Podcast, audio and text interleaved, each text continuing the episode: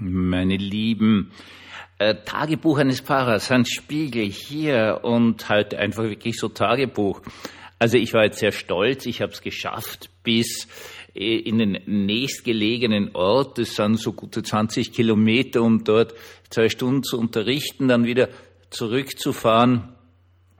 War sehr unsicher zuerst einmal, ob, ob die Kraft schon da ist, hat aber geklappt, hat geklappt. Also ich bin darüber sehr, sehr froh. Ähm, glauben Sie bitte nie, dass nur weil meine Stimme so stark klingt, wie sie anscheinend klingt, äh, mein Körper da in irgendeiner Art und Weise am gleichen Level ist. Aber das war wirklich ganz, ganz wunderbar. Und ich möchte den lieben Gott und all euch lieben Menschen, die an mich gedacht habt, jetzt mal denken. Morgen wird's ganz spannend.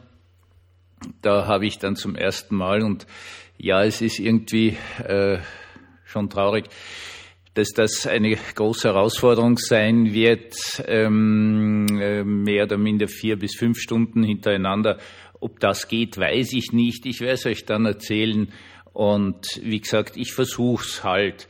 Versuche dieses Leben, das mir geschenkt ist, so gut zu leben, wie ich nur kann. Das finde ich sehr spannend. Gut, bin ich nach Hause, habe dann mal in YouTube hineingeschaut und ich habe BBC äh, Nachrichten News Service da abonniert und da war eine, die jetzt diese Rede da von Putin zum Lage der Nation und das sind kann acht, zehn, zwölf Minuten so in der Größenordnung.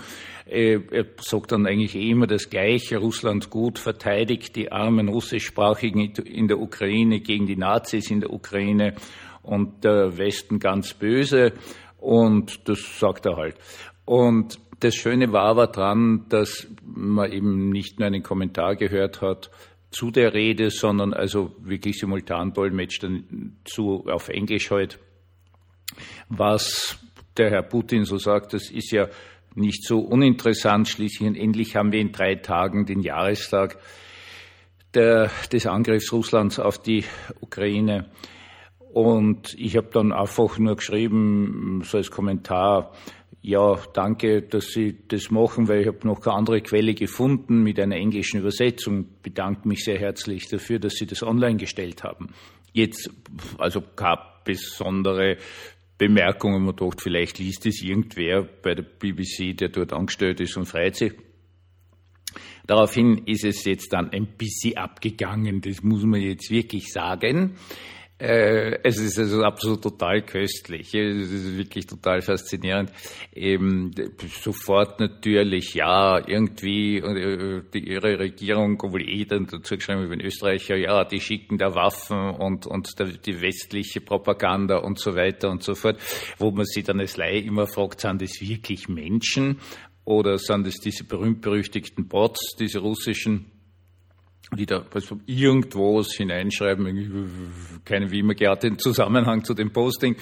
Und das hat mich dann natürlich schon total fasziniert. Es gab aber von einer Dame mit einem deutschen Namen und einem sehr schlechten Englisch nebenbei bemerkt, eine, äh, ein Posting dazu, das äh, dann geschrieben hat, ja, also irgendwie, das auf der Rette eineinhalb Stunden und das ist irgendwie auch zehn, zwölf Minuten lang, ich weiß es jetzt nicht, äh, wie können Sie es denn dann wissen? Und das ist natürlich jetzt eine Vorgabe, die den Theologen unglaublich reizt. Und deswegen ist dieser äh, Podcast auch Teile und Bruchstücke, Parts and Pieces auf Englisch. Und es gibt da nämlich ein tolles Lied von der Laurie Anderson dazu. Und auf das komme ich dann wieder zu sprechen. Äh, da geht es natürlich jetzt um was ganz was Wichtiges. Da geht es um Paulus, da geht es um Theologie, da geht es darum, dass man jetzt nur in Bruchstücken erkennt, aber irgendwann einmal im Reich Gottes, wenn einen Gott zu sich holt, dann alles versteht. Also bezogen eigentlich auf die eigene Lebensgeschichte, mehr oder minder. Und das ist einfach eine Grundlage der Theologie.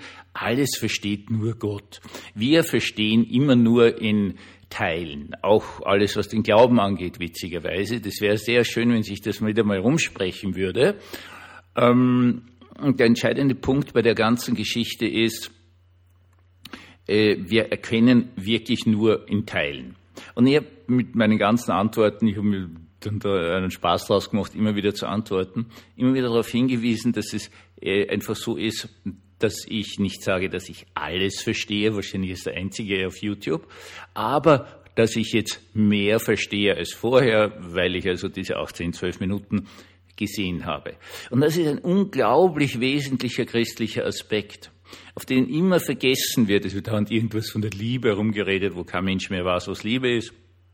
Und vor allen Dingen nicht die Agape, die in Wirklichkeit dort steht, also eigentlich die Liebe zur Gemeinschaft, zur Gemeinde, zum Ort, zum Staat, zu anderen Menschen halt, zum sozialen Funktionieren. Es wird immer runtergebrochen heutzutage auf die romantische Liebe, von dem steht dort genau gar nichts, aber ist ja als auch wurscht. Ähm, äh, kehren wir doch zurück zu diesem unglaublich wesentlichen Punkt der Selbsterkenntnis, die darin besteht, dass man eben nur ein Teil erkennt, aber, und das ist was ganz was Wichtiges, hinreichend. Hinreichend. Also das ist ja so, Sie haben doch ein Handy. Es ist wurscht, ob es ein Android ist oder ein, ein Apple-Handy ist und Sie können es hinreichend bedienen.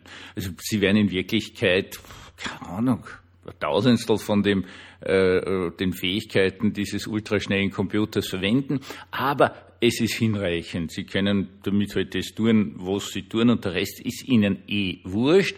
Und dann ist es ein gutes Handy für Sie, wenn Sie das machen, keine Ahnung, telefonieren, SMS schreiben, WhatsApp oder so irgendwas, dann reicht das. Und das ist ein unglaublich wesentlicher Aspekt unseres christlichen Glaubens. Es reicht, unsere Erkenntnis reicht in dem Moment, wo ich gleichzeitig weiß, dass sie eben nur ein Bruch Stück ist. Und das ist immer etwas unglaublich Erleichterndes. Und in der Entchristlichung unserer Gesellschaft passiert natürlich etwas sehr Spannendes. Genau dieser Aspekt äh, taucht nicht mehr auf. Es wird immer von allen behauptet, sie würden alles wissen, was ganz eindeutig ein Blödsinn ist. Denn alles weiß Gott allein.